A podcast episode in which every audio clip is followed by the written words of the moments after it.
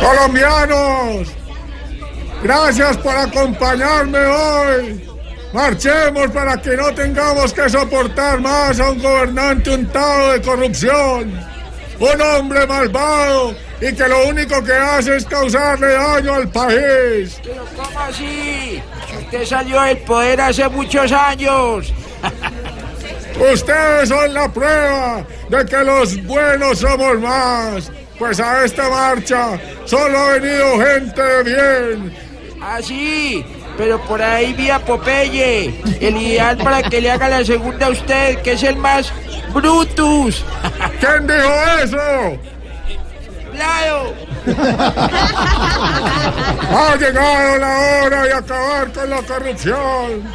Colombia tiene que ser una zona llena de franqueza.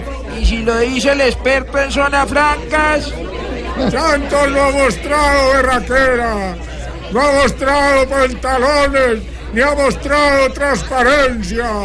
En cambio yo, díganme ustedes si hay algo que me falte por mostrar. claro, las declaraciones de Reta. ¿Quién es el que me está saboteando el discurso?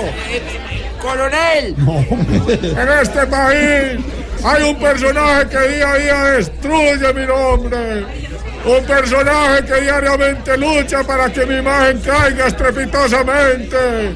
Y yo creo que ustedes saben bien dónde puedo encontrar a ese personaje. pues en el espejo, En la casa de Nariño. la casa a la que usted jamás va a volver. ¿Quién está diciendo todas esas cosas? Eh, Margalleras, Pues la voz se me está pareciendo a la de Santos. Pe- pe- pero si ya le dije que soy Daniel Saper. Pero si me acabo de, me acabo de decir que era Vargas Lleras, ¿dónde está? Pero fue una mentira piadosa.